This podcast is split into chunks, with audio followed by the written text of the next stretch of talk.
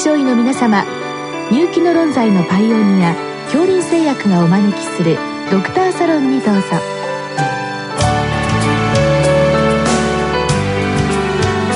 今日はお客様に岡田小児科クリニック院長岡田和子さんをお招きしております。サロンドクターは青い会柏田中病院糖尿病センター長山内俊和さんです。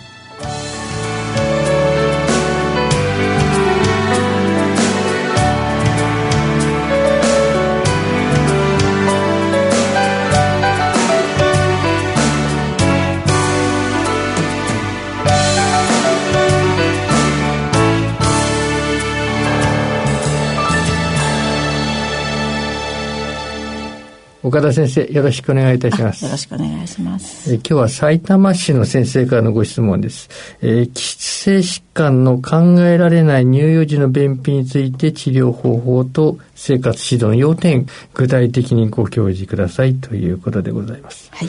先生、まずこの乳幼児のですね、正常な便の回数というのはどんなあたりが目安なんでしょうか？えっ、ー、と、乳児期の早期ともう後半から変わってくるんですけども、母乳とあのミルクの違いっていうのがまだあって、えー、生後3ヶ月までの母乳では週に5回から40回、平均2.9回ですけども、ミルクだと、えー、ここから28回で平均2回っていう感じなんですけど、6ヶ月からはもうちょっと減ってきて、人工栄養と母乳栄養は差がなくなります。うん、でも1日2回ぐらいが中心的と見てよろしいんですよね。そうですね。ただし4回ぐらいあっても異常ではないっていうことですよね。まあ、かなりでも幅があるということですね。そうですね。えー大人と同じようになるのがそうしますと、3歳以上。3歳以上ぐらい。以上では一緒ですね。そういう感じですね。はい、で、まあ実際にあの、なかなか便が出ないということになるんですけれども、はいはい、まあよくあの、世俗的にはあの、小より干潮とか言ってですね、肛門刺激するとかっていったものもあるんですけど、綿棒ですか。このあたりよくやられているんだと思うんですけど、どうなんでしょうか？えっと、あの、便秘治療のあの診療ガイドラインによるとエビデンスはないとは言われてるんですが、潮流便がその溜まったものを、あの、ちょっと刺激しただけで出るんだったらいいとは思うんですけれども、うん、あの、一応、そのやり方の問題もあるので、はい、軽くやってみて出なかったらやめてくださいっていう方がいいのかもしれないですね。ものすごく熱心にやってちょっと傷つけちゃう人もいるぐらいなので、一般的にちょっと言いにくいです。やりすぎは結構あるということですね。そうですね。熱心すぎて。あなるほど。まあお母さんだから本当に神経質になっているかもしれませんですから。えー、まあ逆に言うとあんまり積極的には進めてないという、ね、そうですね。食欲がなくなったりとか、嘔吐始まったりなんかするときはもう病院に行った方がいいと。うん。まあ、そうしますと、あの、現状で、まあ、一番よくやられているものとしては何なんでしょうか？うん、潮流便を何しろ取ってあげたいということで、うん、肝腸とか、うん、あの、罪悪系の刺激性下剤ですかね。はははええ、それで便の正常も見るし、うん、まあ、小さい赤ちゃんに関しては、あの、肛門の、あの、問題ないかどうかも診察しないといけないということもあります。このあたりの、まあ、肝腸なり、まあ、あの罪悪ですけど、これは小児科の方に行けば処方されると見てよろしいでしょうか？そうですね。うん、まあ、これ年齢に応じた。量とか出てまいりますね。まあ、そのあたりは、まあ、先生が、はいえー、あの選んでいただくという形になるかなというですね、えー、一応こういう状態が、まあ、あの1か月以上続く場合にはあの4歳未満では、うんもう慢性便秘として治療が必要っていうふうにはガイドラインでは言われてます。はははまあ、その場合のまあ治療にまあなっていくと思うんですけど、まああの、これ便秘にもいろんなタイプがあると思うんですけれども、まああの乳幼児、まあ生後、例えば3、4ヶ月ぐらいから出てくるとしてですけれども、まあ便の正常なんかでもいろんなものがあると見てよろしいんでしょうね。え、えっ、と、ドロドロの便なのになかなか出ないっていうちょっと特殊な、あの、まだ未熟性が、赤ちゃんの未熟性が残っている出方の便っていうのはまたちょっと別にあるんですけども、それも自然に成熟してくれば、あの、出るようになる何か問題があるわけではないっていうのは別にありますけど。まあ、肝腸が効くって言いますか、まあ、罪悪が効くと言いますと、まあ、直腸性の大人で言うとですけども、直腸性の便秘にかなり近いと見てそうですね。え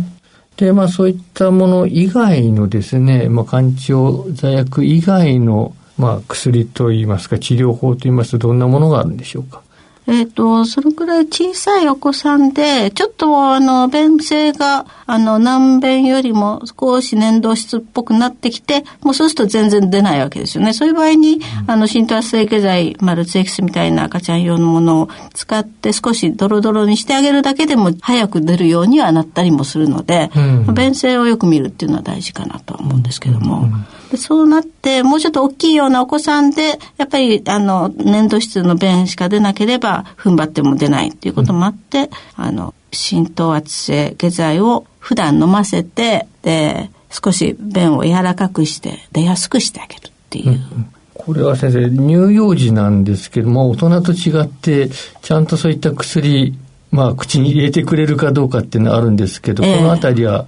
どうなんですか？それがね、やっぱちゃんと飲めないと困るんですね。で、赤ちゃんは逆にあの、えー、糖類下剤がよく使われるんですが、甘くて美味しいんで割合飲めるんですけども、あの、塩類下剤は味がないけどザラザラして飲みにくいっていう、特に2、3歳の難しい年頃は、もう絶対、てこでも口開かないとか、いろいろあるんですよね。えー、だからそういう時は工夫をしてあげて、そのものは味があんまり、あの、ほとんどないので、はい、あの、苦味があるわけじゃないので、なんか混ぜて飲ませるとか、そういう工夫はすごく大事だと思います。意外に飲めって言って渡すだけのお母さんもいたりするんですけども、あの、上手にいちごのジャムかなんかと混ぜるって飲ませるだけでもね、お母さんが手をかけてくれたっていう、あの、愛情もあるし、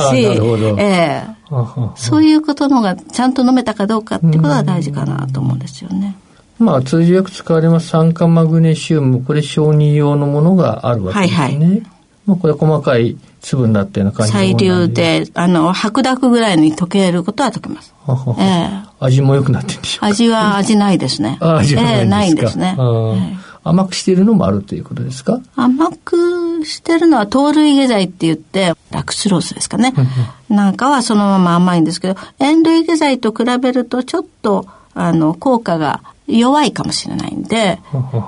から、大きい子、4歳、5歳ぐらいになると、塩類下剤、酸化マグネシウム系に変えていかざるを得ない人もいますけど。大人ですと、あの、成長剤という手もあるんですけど、これはいかがでしょう、成長剤だけでも、今、あの、皆さん結構、あの、成長剤便秘にもいいって言うんですけど、うん、ちゃんと、うんちの流れが消化管でこう流れてる状態だったら腸内細菌層の整える意味でプロバイオティクスですね、成長剤いいと思うんですけど、うん、便秘の人に飲ませても全然効かないです。あなるほどですね。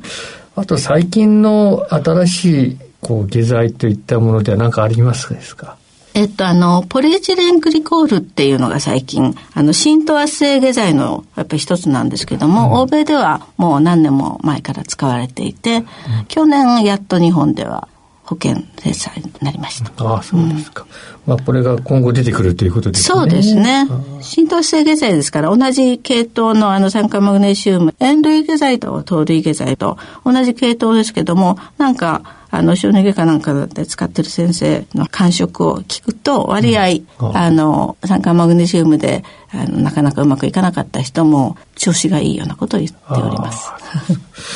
お子さんちょっと大きくなると、この便出ないとなかなかこう、置かないって言いますかね、なかなか排便が怖くなるとかっていうことなんでしょうか。えーえーえっ、ー、と、一回硬い便で苦労して出血なんかしちゃって痛い思いするともう痛くて痛くて、うん、あの、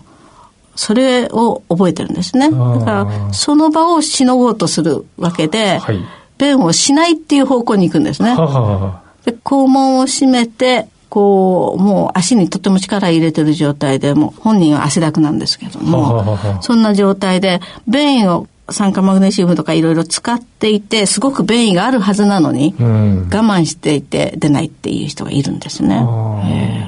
そういったものも気をつけなきゃならないということですね。そうですね。だから便意がある時にどういう姿勢をしているかっていうことで、うん、まあ3歳ぐらいだったら、あの、向かい合わせ抱っこして、足を開脚抱っこして、うん、抱きしめててあげると、肛門がこう閉じれないので、で、薬を飲んでると、あの、痛くなく出るっていうことがだんだん学習していくと、あ、痛くないんだっていうのがわかる。もう、ええー、とてもとても、あの、苦しむんですよ。それはなかなかいいですね。ええー最後ですね、これはあの、まあ、生活指導、まあ、食べ物になってしまうと思うんですけれども、はい、まあ通常やはり繊維質なんでしょうね。そうですね。あの、繊維質のものを与えた方が、エビデンス的にも、あの、便は柔らかくなるっていうのは言われてます。ただ、だけど、ものすごい量になっちゃうんですね。あの、繊維質の与える量が。そうすると、成長期の子供なので、やっぱり、タンパク質や、あの、脂質、炭水化物もバランスよく成長のために必要なので、それをさておき、サラダばっかりとか、あの、根菜類ばっかりってあげるわけにはやっぱりいかないので、なかなか食べる食べないで、あの、親御さん喧嘩しているお家も結構いるんですね。だからそういう時は、上手にあの、サプリメントの、あの、ファイバーをさっと入れるだけで、うん、味噌汁も飲めますし、何の味もないので、そういうふうに上手に使ってあげたらすごくいいんじゃないかなとは思っています。どうも先生、今日はありがとうございました。